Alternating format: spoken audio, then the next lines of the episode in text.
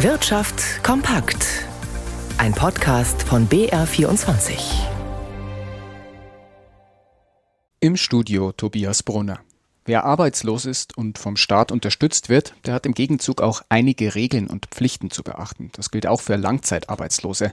Andernfalls kann Ihnen das Jobcenter Leistungen kürzen. Wie oft das im vergangenen Jahr vorgekommen ist, dazu gibt es jetzt die neueste Statistik der Bundesagentur für Arbeit. Warum es erneut weniger Fälle gab, dazu Birgit Habrath. Im letzten Jahr kürzten die Jobcenter bei 2,7 Prozent der Hartz-IV-Bezieher die Zahlung. Häufigster Grund, sie kamen ohne plausible Entschuldigung nicht zum verabredeten Termin. Auch wer eine zumutbare Arbeit nicht antritt oder abbricht, muss mit Konsequenzen rechnen. Im Vergleich zu 2021 sank allerdings ihre Zahl von 3,1 auf besagte 2,7 Prozent. Und sie liegt erneut deutlich unter dem Niveau von vor der Pandemie. Der Grund, die Sanktionen wurden Corona-bedingt 2020 zum ersten Mal ausgesetzt. Persönliches Erscheinen war im Lockdown ja schlecht möglich. Im letzten Jahr kam hinzu, dass die Regierung Hartz IV durch ein Bürgergeld ersetzen wollte. Das gibt es seit Januar mit entschärften Regeln. Von Juni bis Ende 2022 galt deshalb ein Moratorium, das die Sanktionen ebenfalls entsprechend minderte. Auch das trug mit dazu bei, dass die Zahl der Bestraften auf 2,7 Prozent sank. Dabei sind Sanktionen nicht verfassungswidrig, urteilte Karlsruhe 2019. Wer Arbeitslosengeld II bezieht, der hat Mitwirkungspflichten. Wenn sie zumutbar sind, fügten die obersten Verfassungsschützer damals in ihrem Urteil hinzu und verwarfen einige der Strafen, die Betroffene auferlegt bekamen.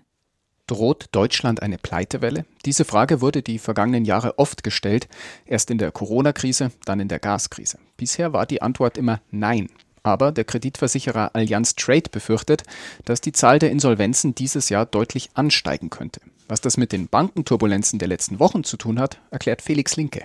Der Kreditversicherer Allianz Trade erwartet für Deutschland einen spürbaren Anstieg um 22 Prozent zum Vorjahr bei den Unternehmensinsolvenzen. Diese waren in den letzten Jahren äußerst selten und könnten nun häufiger vorkommen.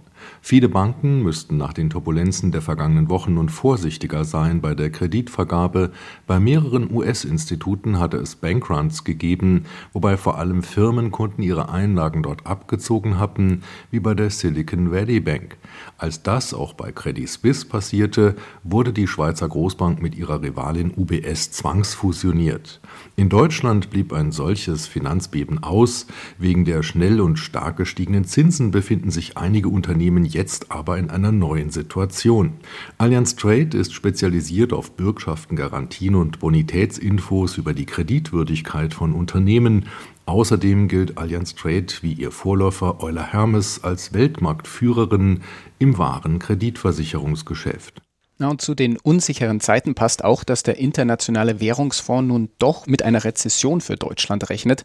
Das Bruttoinlandsprodukt werde voraussichtlich leicht um 0,1 Prozent schrumpfen, heißt es in der aktuellen Prognose, die der IWF heute vorgestellt hat. In den USA wird nach den neuesten recht robusten Arbeitsmarktzahlen wieder über weitere Zinsschritte diskutiert. Gabriel Wirth in unserem Börsenstudio. In welche Richtung geht denn die Diskussion? Ja, ein führender Währungshüter hat jetzt von einer weiteren Zinserhöhung gesprochen. Der Chef des Notenbankbezirks New York, John Williams, nannte in einem Gespräch mit Yahoo Finance eine weitere Leitzinserhöhung um einen Viertelprozentpunkt einen vernünftigen Ausgangspunkt. Doch lasse sich die Notenbank auf ihrem weiteren Zinskurs von der Datenlage leiten. Nun gelte es insbesondere die Zahlen zu den Einzelhandelsumsätzen und den Verbraucherpreisen im Auge zu behalten. Für morgen stehen ja hier neue US-Inflationsdaten an. Und hier wird mit einem Rückgang der Teuerungsrate gerechnet von 6 Prozent im Februar auf 5,2 Prozent im März.